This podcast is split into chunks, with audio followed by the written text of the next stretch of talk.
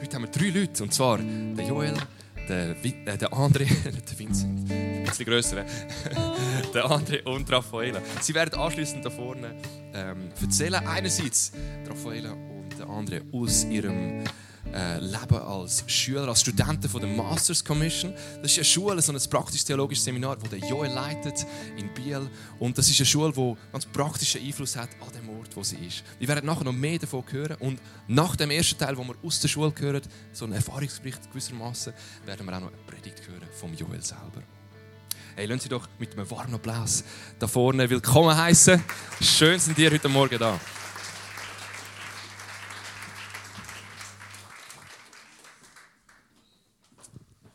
Ja, genau. Es ist eine Freude, heute Morgen hier zu sein. Und zur Masters Commission, es ist ein zehnmonatiges Programm für junge Erwachsene aus aller Welt. Das wird heute Morgen. Der André und Raffaella sind aus Deutschland, also wir sind noch nicht so, so weit, aber äh, in diesem Jahr haben wir Leute aus dem Libanon, aus den USA, aus Polen, aus Italien, Frankreich, Deutschland, der Schweiz. Es ist ein ökumenisches Jahr. Äh, es ist eine Zeit, wo junge Erwachsene aus verschiedensten konfessionellen Hintergründen, verschiedenen kulturellen Hintergründen einfach zusammen eintauchen und gemeinsam entdecken, was es heisst, Christ sein in unserer Zeit. Ähm, und die Schule ist bei uns angegliedert, die landeskirchliche Gemeinschaft Yahoo in Biel. Ich habe das Vorrecht, die mitzuleiten, jetzt im vierten Jahr. Äh, und ähm, die Schule ist aufgegliedert in drei Phasen. Und der André und der Raffi sagen etwas zur ersten und zur zweiten Phase.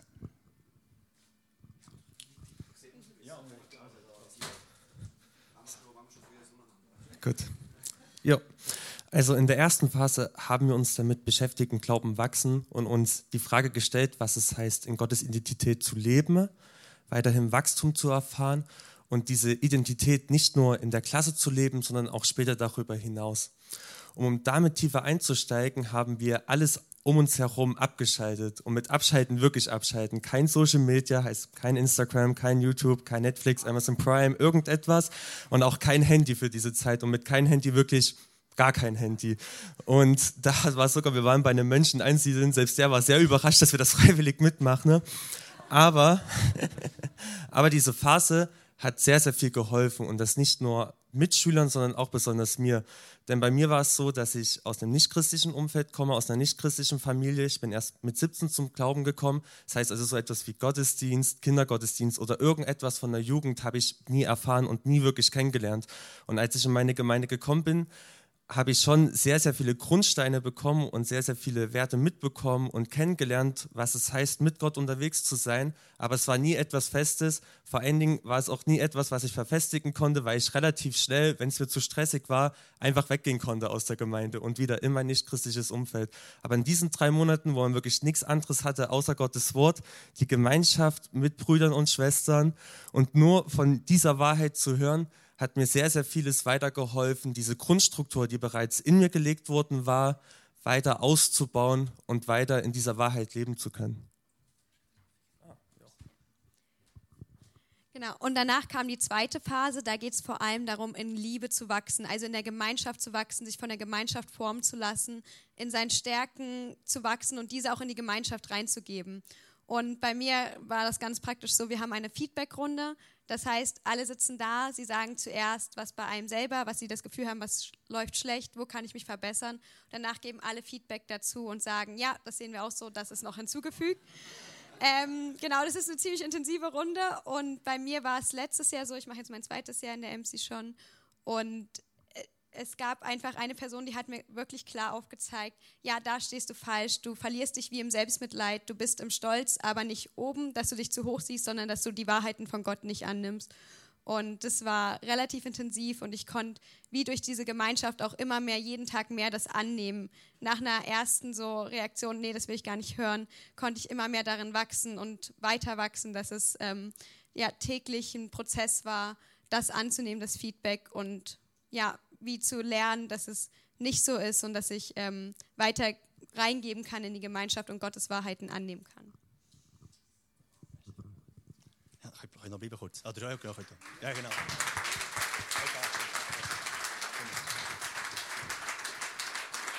Und wir sind jetzt im Moment in der, am Übergang in die dritte Phase und äh, jetzt sind wir gerade am Ende von unserem dreiwöchigen Einsatz. Also wir gehen im Frühling immer in der ganzen Deutschschweiz, also nicht in der ganzen Schweiz, also Samuele auf äh, ins Tessin gehen wir nicht, weil wir nicht Italienisch können, aber in der ganzen Deutschschweiz sind wir unterwegs und gehen verschiedenste Kirchgemeinden besuchen. Äh, wir machen das in vier Teams, also immer so sieben oder acht Teams, die in Büssli unterwegs sind äh, und sie gehen reformierte Kirchgemeinden, katholische Freikirchen, verschiedene Organisationen besuchen während diesen drei Wochen. Ähm, jetzt Raffi oder andere sind eigentlich in einem Team, wo der Rest des Teams heute Morgen in Frauenfeld sind, reformierte Kirche, und dort in einem Worship-Gottesdienst mitwirken. Ähm, ich habe also gefragt, ob sie mit mir mitkommen auf Bülach heute Morgen, äh, um mich da zu, zu unterstützen. Äh, die anderen Teams, die einen sind in Adelboden, in einer Freikirche. Ähm, wiederum ein anderer ist in, im New Life in Bern. Ähm, und die vierte muss ich überlegen, wo das die sind. Ähm, jetzt muss ich ja, die, die sind ja mal irgendwo unterwegs, genau. äh, wir sind so vielen Orten, genau, wir sind über 40 Gemeinden während diesen drei Wochen. Und das ist äh, richtig besonders. Ähm, einerseits für uns, also für alle Studierenden, äh, einfach mal die Vielfalt von kirchlichem Leben äh, lernen zu kennen, mal zu sehen, wie und wo Gott im Wirken ist, auf äh, verschiedenste Art und Weise. Äh, es, es erweitert auch den Horizont vom Verständnis, von was Kirchen ist. Ähm, und wir entdecken irgendwie andere Konfessionen, zum Teil kommt man aus einem Hintergrund, wo man eventuell Zurückhaltung hat gegenüber Leuten aus anderen Konfessionen. Und wir lernen Menschen kennen, die einfach Jesus gerne haben und an ihrem Ort, in dieser Tradition, wo sie sind, wollen Kirche bauen. Äh, und das ist etwas Inspirierendes. Wir sind jetzt gerade am Ende, also das ist jetzt die dritte, äh, der Abschluss heute am Sonntag. Heute, heute Abend haben wir noch in Bern einen Jugendgottesdienst und in Biel. Und dann können wir dann durchschnaufen und wohlverdient in die Ferien gehen. Genau, aber ich habe richtig Freude, heute Morgen mit euch hier zu sein.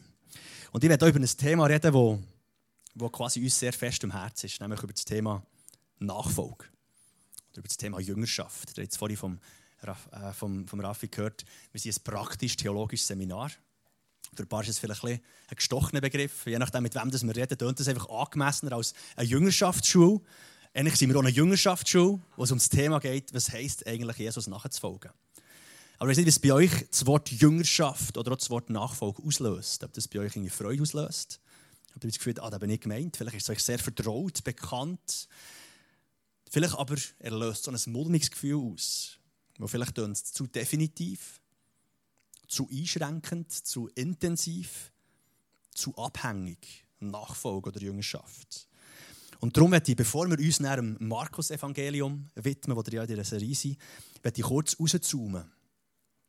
Und mit euch eine, so glaube ich, auch von den Kernfragen und grössten Spannungen vom Leben als Christ in unserer heutigen Zeit und Kultur anschauen. Der Michael Herbst, der inspirierende Denker, hat die Spannung im, im folgenden Satz wunderbar ausgedrückt. Die Grundfrage, die er stellt, ist, wie kann, ich, wie, wie kann ein Ich wirklich ein Ich sein, also mündig, und in einer intensiven Gemeinschaft mit Gott leben, nämlich lebendig? Wie kann ich Glauben so leben, dass er in die Weite in die Freiheit zum Leben und in Fülle und zum Aufatmen führt.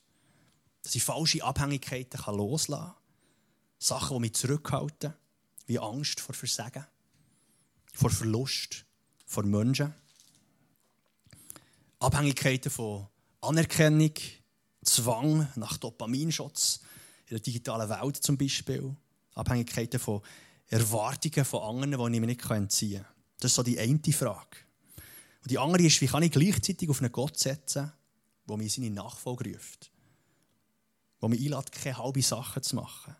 Keine Gelegenheitsbekanntschaft, sondern die nach Hingabe, nach einem ungeteilten Herz, kurz nach Jüngerinnen und Jünger fragt.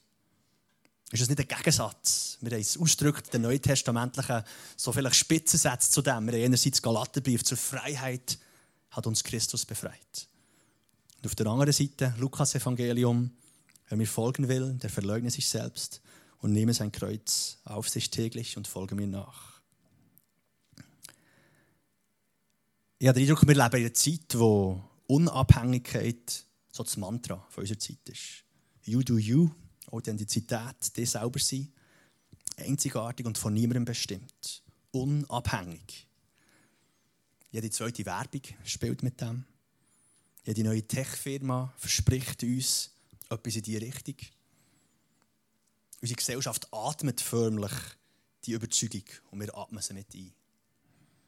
Und ich glaube, dass Christsein heisst, im Alltag mit Gott tief verbunden zu sein und aus seiner Gnade zu leben. Das heisst, eigentlich ein absolutes Abhängigkeitsverhältnis zu Gott zu haben. Und mit dem näher befreit zu werden, das zu sein, was ich wirklich dazu geschaffen bin und wo er mich dazu berufen hat. Das heisst also, in eine tiefe Unabhängigkeit kommen von dem, was uns in unserem Leben knechtet und zurückhaltet. Ich glaube, das reife Glauben zu einer wachsenden Abhängigkeit zu Gott und in Unabhängigkeit von der Welt führt.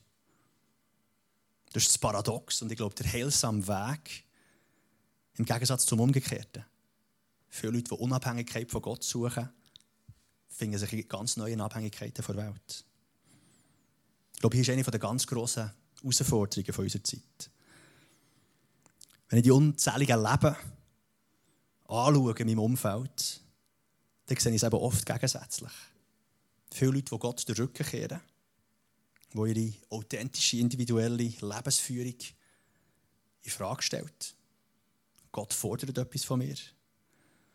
Und Menschen wollen sich loslösen von organisierter Religion, zum Teil auch begründet, vielleicht aus Erfahrungen, die sie machen. Loslösen von all dem, was einschränkt. Menschen werden also immer unabhängiger von Gott. Soziologen reden von einem postchristlichen Zeitalter. Immer weniger glauben an persönlichen Gott. Für immer weniger hat die Gottesbeziehung grosse Auswirkungen auf ihr Leben. Und hier ist aber die entscheidende Frage. Die Unabhängigkeit, die sich Menschen von dem erhoffen, ist sie wirklich Unabhängigkeit?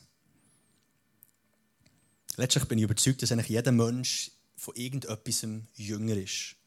Die Frage ist, von wem oder was. Die Frage ist, wem oder was folgen wir eigentlich nachher. Die Möglichkeit ist sogar, dass das Ideal von Unabhängigkeit, von Authentizität selber zu einem Ideal wird, das uns jüngert. Man muss das sein. Das ist das Selbstbild, das man aufrechterhalten will. Also Unabhängigkeit und Selbstverwirklichung kann zum Zwang werden. Und wenn letztlich die Frage ist, ob dem, wo wir folgen, ob das gut tut, ob das aufbaut, ob das uns entfaltet, ob das uns mündig macht, ob es uns zum Blühen bringt, ob es uns durch Täler führt, ob es der Tiefe dreht, im Versagen aufrichtet und dem Leben wirklich Sinn und Ziel gibt. Ein Ziel, das sich dafür lohnt, zu leben. Ob es wirklich das ist, was durch den Tod durchrettet. Da gibt es relativ schnelle Ernüchterung. Weil viel von dem, was uns verspricht, uns in eine Unabhängigkeit zu führen, zu all diesen Fragen nicht wirklich Antworten hat. Was bedeutest du diesen Sachen, die je nachdem deine, deine Aufmerksamkeit wollen? Was versprechen sie wirklich und was halten sie dir von dem? Ich glaube, wenn es dort um diese Frage geht, dann ist die Frage, wem und was man lohnt sich nachzufolgen, relativ schnell sehr eingeschränkt. Und dann hören wir Jesus, das Echo von Jesus, diese Frage zu beantworten. Mit ich bekomme, dass sie Leben haben und Leben in Fülle. Ich will, bis gesungen. Dir sind deine Sünden vergeben. Habe keine Angst und glaubet. Und glücklich sind die, die glauben. Dann wird irgendwie sichtbar und spürbar, dass der, der uns ruft, nachzufolgen, dass es der ist, der das Wort vom ewigen Leben hat, der nicht enttäuscht, der uns mit all unseren Sehnsüchten und Fragen, Ängste und Wünsche kennt und versteht. Also wir können es quasi zusammenfassen, mit Jesus unterwegs zu sein. Für Jesus zu leben lohnt sich. Aber was heisst es denn genau, dass es sich lohnt? Und aus welcher Perspektive? Müssen wir dann, wenn wir über den Lohn von Nachfolge reden, nicht auch über den Preis reden. Über die Kosten von Nachfolge. Und das ist vielleicht jetzt ein bisschen ein Downer, das wird heute unser Thema sein. Im Markus, im Markus. Und wir hören aus Markus 10, die Verse 35 bis 45.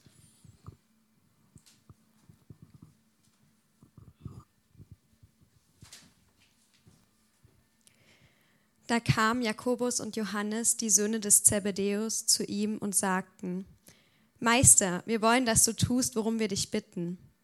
Jesus antwortete ihnen, Was soll ich für euch tun? Sie aber sprachen, Gewähre uns, dass wir, einer zu deiner Rechten und einer zu deiner Linken, sitzen werden in deiner Herrlichkeit. Jesus aber sagt, ihr wisst nicht, worum ihr bittet. Könnt ihr den Kelch trinken, den ich trinke? Könnt ihr mit der Taufe getauft werden, mit der ich getauft werde?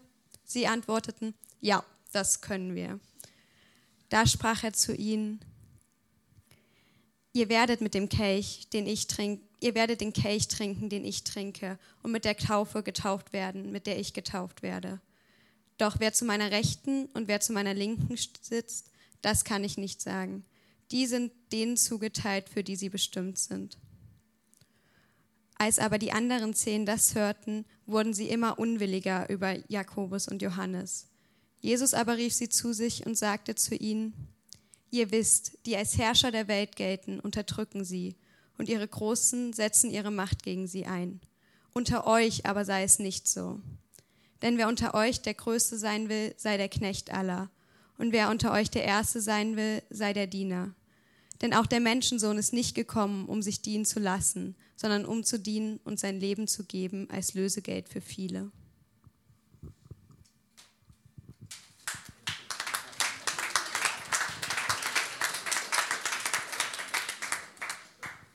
Vielleicht kurz zum Kontext. Jesus ist mit seinen Jüngern auf dem Weg nach Jerusalem. Es wird ernst. Man spürt es. Jesus wird expliziter über seinen eigenen Weg. Er wird klarer über die Kosten, über den Preis der Nachfolge. In der Begegnung mit dem Jüngling, ganz kurz vorher, macht er ihm klar, keine halbe Sachen gehen. Es geht um eine Entscheidung, wo keine Kompromisse Platz haben. Im Lehren über das Reich von Gott redet er nichts mehr schön. Es wird revolutionärer. Er wird klarer mit seinen Jüngern und mit seiner Message. Es wird immer klarer, Nachfolge hat eine andere Logik. Macht euch auf etwas gefasst, was anders ist als das, was ihr bis jetzt erwartet. Und spannend ist, dass er es immer in dem Gespräch verbindet mit dem Weg, wo er selber wird gehen. Das ist sein Weg vom Dienen, vom sich hergeben, etwas mit unserem Weg zu tun hat. Wir lesen in Markus 9, das Kapitel vorher, die Verse 30 bis 32. Und sie gingen von dort weg und zogen durch Galiläa. Und er wollte nicht, dass es jemand wissen sollte, denn er lehrte seine Jünger und sprach zu ihnen, der Menschensohn wird überantwortet werden in die Hände der Menschen und sie werden ihn töten. Und wer getötet ist, so wird er nach drei Tagen auferstehen. Sie aber verstanden das Wort nicht und fürchteten sich, ihn zu fragen. Das hier ist mittlerweile schon das zweite Mal, wo Jesus über den Radikalweg redet, wo er wird müssen gehen. Was machen die Jünger? Sie verstehen nicht, von was er hier redet. Was auch immer sie erwartet haben, wird auf dem Weg auf Jerusalem und mit all dem, was dort passiert, immer zugespitzter. Aber sie fragen sich natürlich, was ihr Platz ist in dem, was kommt was ihre Stellung ist in dem Neuen, das anbricht, auch wenn sie nicht genau wissen, was. Das ist das, was sie brennend interessiert. Und sie kamen nach Kapernaum und als er im Haus war, fragte er sie, was habt ihr auf dem Weg besprochen?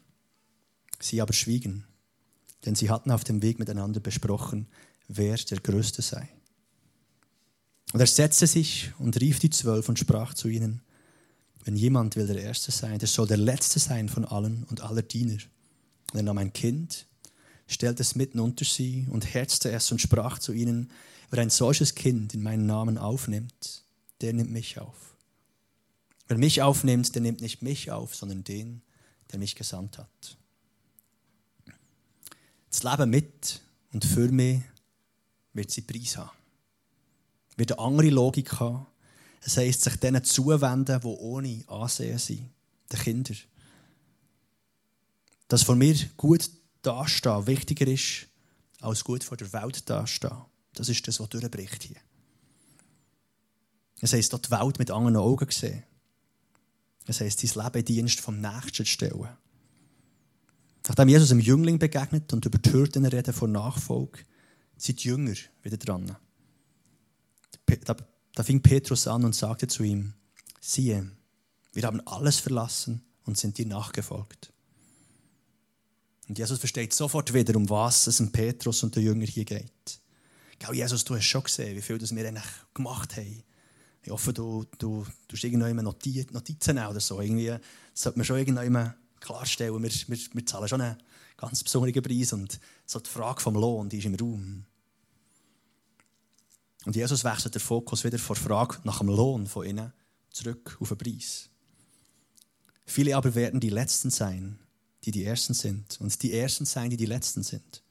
Und er nahm abermals die Zwölf zu sich und fing an, ihnen zu sagen, was ihm widerfahren werden. Und den Text habe gelesen und irgendwie immer wieder die ganze Reise auf Jerusalem wird es immer zugespitzter. Jesus redet über einen Preis für Nachfolge. Und die Jünger fragen nach dem Lohn von Nachfolge. Jesus tut den Fokus wieder wechseln und redet über einen Preis für Nachfolge. Und die Jünger sagen, ja voll, aber wie, wie sieht es aus mit dem Lohn von Nachfolge? Es geht auch heute in unserem Lesungstext genau um das. Die Jakobus oder Johannes kommen und sagen, Meister, wir wollen dich etwas fragen und wir wollen, dass du Ja sagst. Das ist eigentlich wahnsinnig, oder? Das ist quasi, wie geht zum Meister und sagt, habe eine Frage und bevor du weißt, was die Frage ist, sag besser gut Ja. Für all die, älter sind, so ein Blankoscheck, ist immer etwas Gefährliches. Oder? Wenn Kids kommen und sagen, du, wir haben eine Frage, aber äh, kannst du einfach schon voraus sagen, dass Ja sagst. Das wäre uns wichtig, bevor wir fragen. Jesus geht auf das ein und sagt, was denn? Was weiter? Im Angesicht von dem, was dann passiert, ist fast ironisch, was sie fragen. Wir wollen, dass wir rechts und links, links von dir gekrönt gesetzt werden. Und Jesus sagt, er weiß gar nicht, was ihr hier fragt. Bei den anderen löst es Frust aus. Das ist schon im Kapitel 9 passiert. Und es geht hier weiter. Die ganze Frage, wer unter ihnen der Größte sein. Und Jesus legt den Fokus wieder auf etwas anderes. Wir haben es vorher gehört von Raffi. Und als das die Zehn hörten, wurden sie unwillig über Jakobus und Johannes. Da rief Jesus sie zu sich und sprach zu ihnen, ihr wisst, die als Herrscher gelten, halten ihre Völker nieder. Und ihre Mächtigen tun ihnen Gewalt an. Aber so ist es unter euch nicht. Sondern wer groß sein will, unter euch, der soll euer Diener sein. Und wer unter euch der Erste sein will, der soll aller Knecht sein. Denn auch der Menschensohn ist nicht gekommen, dass er sich dienen lasse, sondern dass er diene und sein Leben gebe als Lösegeld für viele. Das Thema vom Lohn von Nachfolger ist und bleibt der Jünger zuoberst. Es ist ja nicht falsch, die Frage stellen nach dem Lohn von Nachfolge. Das ist sicher eine zentrale Frage. Die Frage, lohnt sich denn? Aber es ist nicht die einzige. Und sie bringt die Gefahr mit, dass man sich eben auf das Falsche fokussiert. Jesus redet nicht lange über die Logik der Welt. Aber in den wenigen Worten, die er hier ausdrückt, steckt so viel.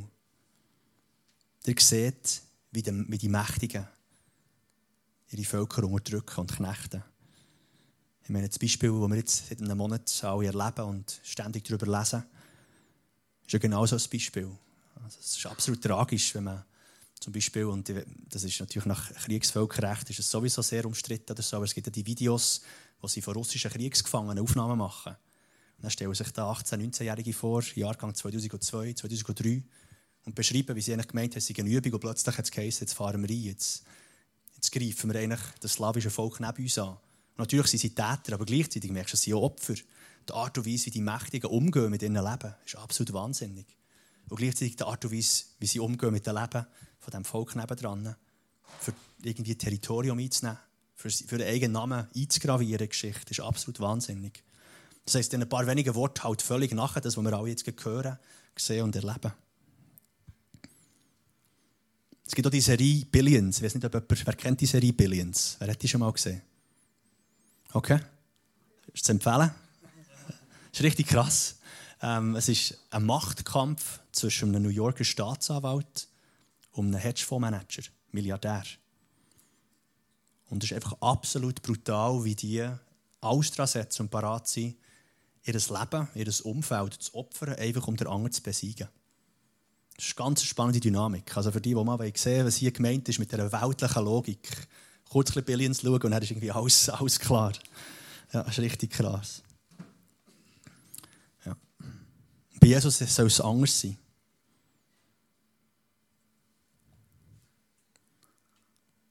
ja, in meiner Jugend ein paar Jahre im Mikro gearbeitet.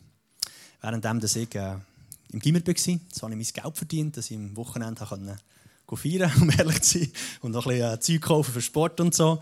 Äh, habe ich im Migros gearbeitet und ich war dort verantwortlich für die Wägel aufzunehmen und auch für am, Freitag immer das Getränk einzuräumen und so. Ich würde ja sagen, gut, die ganze Frage von Macht und so, das ist vielleicht bei denen oben, oder? Bei diesen Politikern und bei denen, die richtig viel Macht und Verantwortung haben. Also ich habe es dann aber krass gefunden, was die Machtkämpfe sind schon dort im Migro. Ich war ja immer nur ein Tag pro Woche und dann kann ich recht schnell wieder weg können. Das heisst, ich musste mich nicht zu fest auseinandersetzen. Aber das brutale Fights gegeben zwischen denen, die verantwortlich sind das Gemüse und denen, die für die Lebensmittel und, und wer bekommt wenn Wendwägeli und wer hat wo. Quasi die Frage nach Macht und wollen Macht haben. Und die Logik der Welt. Das ist nicht so, dass es nur für ein paar reserviert ist, die ganz oben sind. Ich würde sagen, das dringt durch bis zu uns. Äh, jeder und jede Einzelne. Wir sind alle in Gefahr, dass wir diese Logik verwenden. Vielleicht in einem ganz anderen Gebiet, als dass wir Herrscher sind.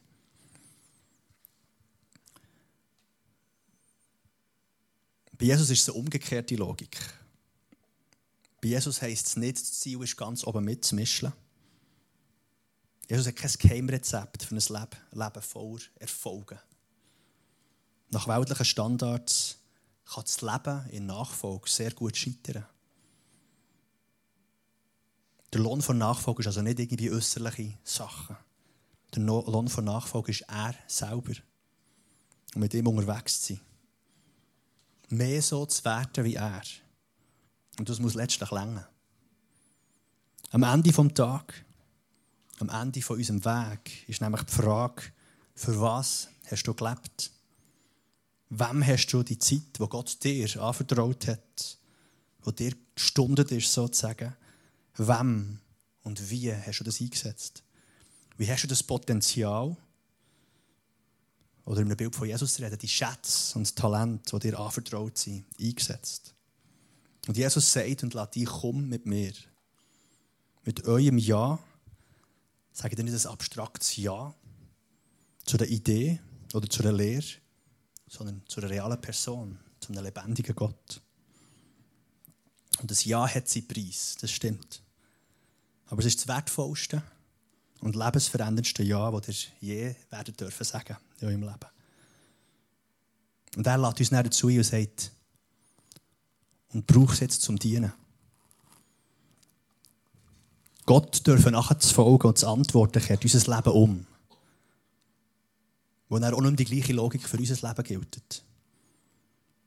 Wo die wichtigste Meinung über uns, die wichtigsten Augen, die uns anschauen, die fragen nicht nach Leistung, die fragen nicht nach Erreichtem, die sind nicht aufgrund von bestimmten Bedingungen freundlicher oder weniger oder ändern ihre Meinung, sondern sie nehmen unser Ja ernst. Und es sind Augen, die nicht aufhören, unser Ja ernst zu nehmen und um unser Herz zu kämpfen. Wo das Ja geht, Gott, wie es im Philipperbrief heisst, es nicht als Raub hat angeschaut, selber einer von uns zu werden und sich herzugeben bis zum Kreuz, bis zum Tod am Kreuz. Und so ist der Preis vom Verhältnis von dem, wo wir gerufen sind zu zahlen, zu dem, wo er parat ist zu zahlen, kein Verhältnis. Nachfolge heisst nicht, dass sich der Lohn und der Preis verändern. Die sind von Anfang an relativ klar. Jesus macht kein Geheimnis daraus. Folge im Nachher heisst, mach dich ganz abhängig von mir. Aber die Sicht auf die Welt, auf unser Leben, auf unser Verständnis von Freiheit, das verändert sich dabei. Wo wir wissen, dass der Lohn das wird sein dürfen. Den zu kennen, der selber ist gekommen, zum Dienen der heute und jetzt nicht aufgehört hat, sich zu verschenken. Sein Leben und seine Gnade frei, verschwenderisch mit uns zu teilen. Und die Beziehung, der Lohn, das ist der, der ewig Bestand haben. Und in diese Art von Freiheit führt uns die Abhängigkeit von Jesus. Ich würde gerne noch mit uns beten. Lasst euch herzlich dazu aufstehen und dann werden wir noch in ein Anbetungslied hineingehen.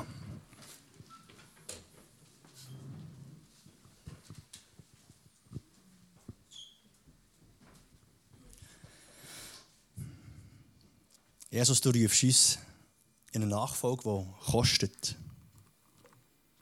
In eine Nachfolge, die uns mit unserem ganzen Leben meint. Und du kennst uns. Du bist selber Mensch und du weißt, was das heisst. Was das an Herausforderungen, an Fragen, an Zweifel, vielleicht eine Zurückhaltung und Widerwillen mit sich bringt. Wo es riskant ist. Wo es heisst, andere Sachen loszulassen. Du fragst nicht nach Abhängigkeit, Bling, im Sinn von, dass, dass du einfach sagst, hier ist Gehorsam und Punkt, sondern du rufst uns in die Nachfolge in eine Beziehung, in eine reale Beziehung. Und ich bitte, dass du jedem und jeder Einzelnen von uns dort begegnest, wo wir stehen heute Morgen. Und wo wir sind, auf diesem Weg, in dieser Einladung, dir nachzufolgen. Komm, wir begegnen uns als der, der du bist. Als Freund, als Herr, als Heiler, als Retter, als Begleiter. Du bist der, der unsere Herzen kennt und zu unseren Herzen rettet. Du bist der, der unser Herz will. Und so laden wir dich ein. Wir wollen dir begegnen. Wir wollen verstehen, was es heisst, dir nachzufolgen. Wir wollen die Ruf hören und schenkt uns Mut und Freude in diesem Amen.